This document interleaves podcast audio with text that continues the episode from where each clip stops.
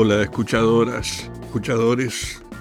Así comenzamos cosas que no sirven para nada.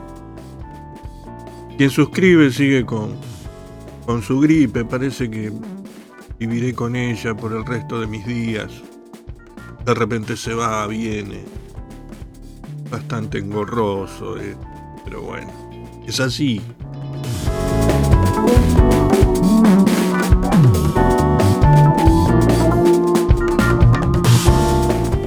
Cosas que no sirven para nada, dedicado a la lectura, a contarle el cuento. Y hay amigos por este medio me, me han mandado sus cuentos. En este caso voy a leer uno de Noemí Solimando, otro en realidad, porque ya leí, creo que son dos cuentos que leí de ella. Em, así que si ustedes escriben y quieren mandármelos para, para leerlos, no hay problema. El cuento se llama La silla y está dedicado a Juan Carlos Sonetti y a Marguerite Duras. Por eso, por eso del Eros y del Tánatos.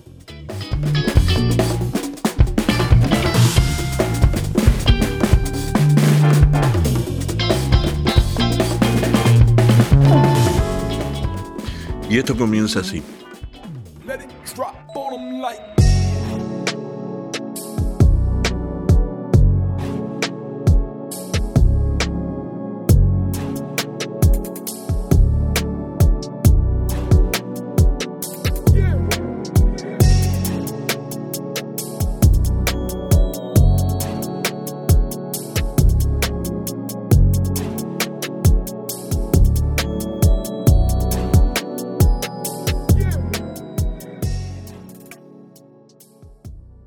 El hombre está parado de un modo tan definitivo que parece que estuviera sentado.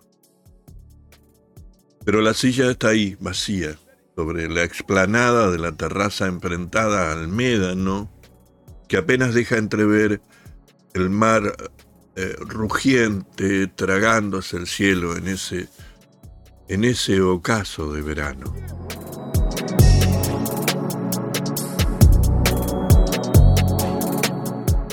El hombre está de pie, sus ojos fijos hacia el mar, adivinando el listón de, playa negra, lo poco del azul que le permite la estribación del médano, y está de pie, sin saberlo, sin pensar,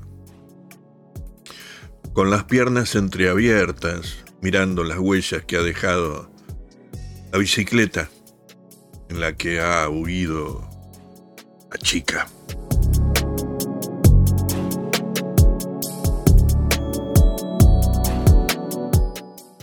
El hombre está como inclinado hacia adelante, llevado por la brutalidad del suceso, intentando regresar de ese ahora cercano que aún no es pasado. Una hora reciente que lo conmueve y lo aturde y lo desequilibra. Sin embargo, está parado tan derecho y formal y recto que aparenta estar sentado. Pero la silla está vacía. Vacía con la memoria fresca del cuerpo de la muchacha, casi tibio, el asiento recién abandonado, parece crujir bajo el generoso vaivén del cuerpo que le ha, que le ha desocupado para irse o, o diluirse. El cuerpo ha dejado esa tibieza, esa inocencia, ese ardor rotundo que eso es lo que cruje, o acaso el relumbrar amarillo del vestido moteado de margaritas blancas que ha quedado fijado en el aire.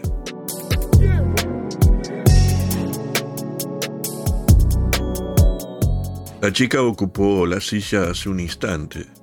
El vestidito liviano, entreabierto en la falda, desabotonada, los breteles caídos mostrando los hombros desnudos, la carne del torso ante el respaldo, los muslos libres sobre el asiento. La risa envolviéndolo todo. Luego, luego el deseo, el gemido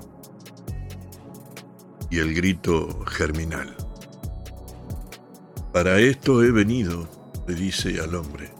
Y ahora el hombre mira la silla vacía y es tan definitiva su actitud que podría decirse que está dormido o tal vez podría decirse que ensaya esta muerte, muerte y desvarío, muerte y furor. Preferiría estar muerto, pero ya es otro y no lo sabe.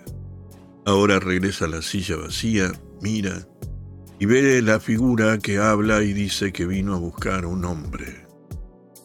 Que todos comentan que ahí hay un hombre pero que ella no lo ve. Provoca. Provoca a la niña, amenaza, y el hombre se tensa, piensa que lo ha dejado todo, que se ha escondido por no enfrentar a otra puber, por no ensuciar la virtud, pero otra vez fracasa.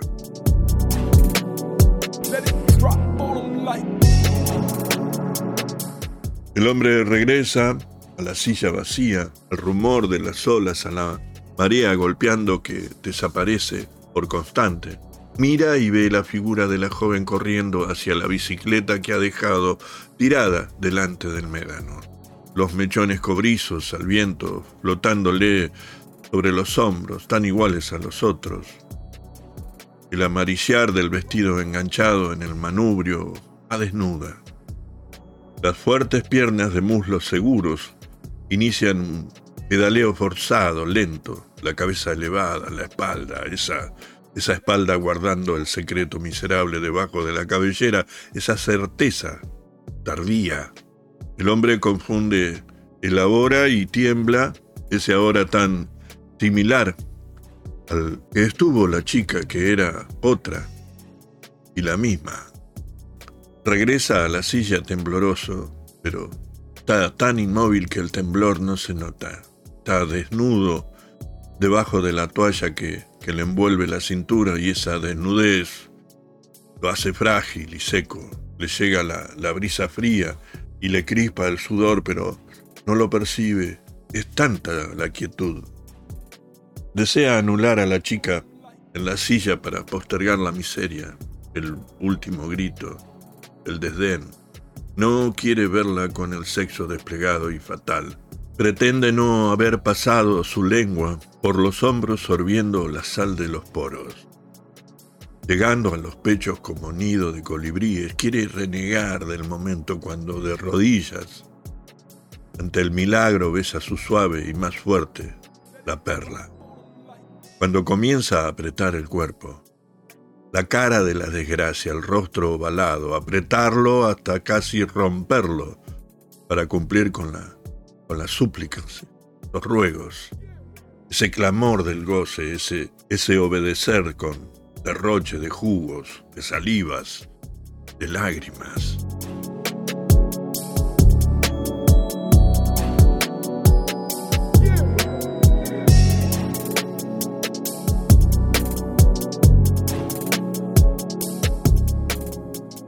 El hombre quieto mira y ve las huellas en la arena, muchas, muchas, huellas de zapatos y botas desparejando el rumbo de la bicicleta.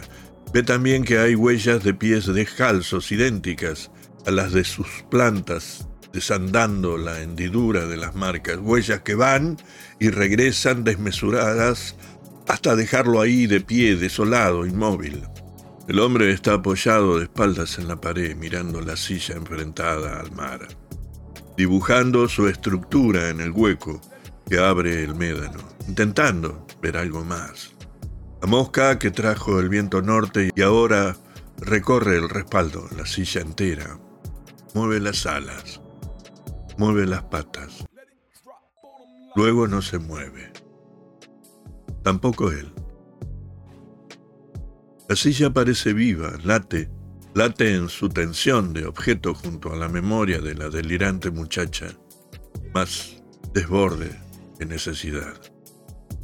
Ella, con la boca abierta de labios suplicantes, con el vestido floreado, arremangado a la cintura, recibe al hombre que la ensaliva y la conforma.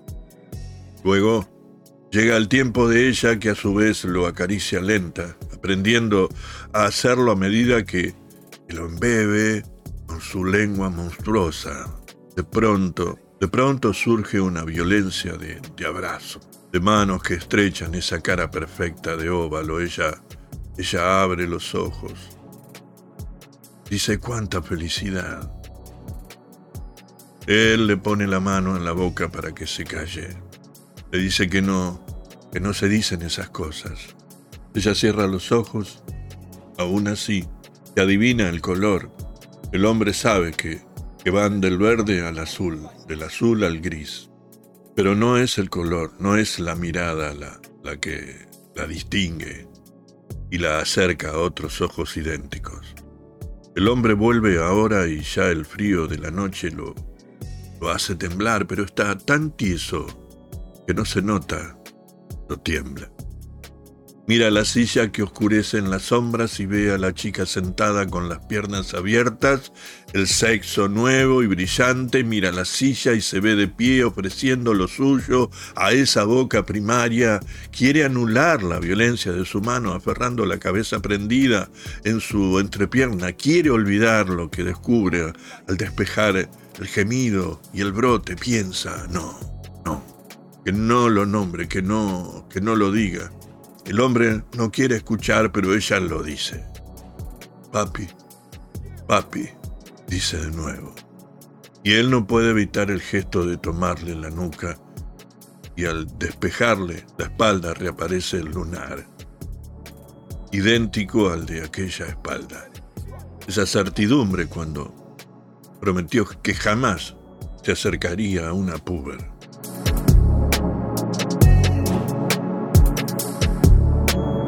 El hombre está de piedra como formando parte del muro. La estribación del médano le permite entrever a los hombres en la playa. Llevan perros que huelen un trapo amarillo manchado de margaritas blancas y tironean inquietos hacia el norte. Los uniformes los siguen atentos, forzando y sujetando el nerviosismo de las bestias. Todo se mueve como una misma mancha oscura. El hombre ya no los ve. Apenas adivina el jirón de, playa negra. Siente terror. El asco irrumpe en su garganta, pero no se mueve. Siente la misma angustia que debió sentir Saturno al beber la sangre de sus propios hijos. El incesto le retumba bien adentro.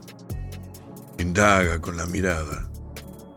Ve las huellas, las marcas de la bicicleta, la risa desnuda de la muchacha, anunciando el cíclico castigo. Revive la última violencia, el apretar ese rostro perfecto, esa espalda nacarada, el lunar.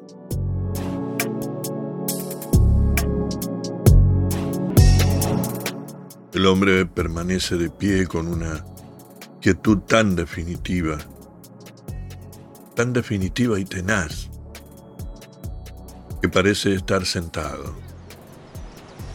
Mira a la silla que permanece vacía y en su inmovilidad ignora. No sabe nada, menos que nada. No sabe si la chica huyó o si volverá si está muerta o dormida, si gime o sueña.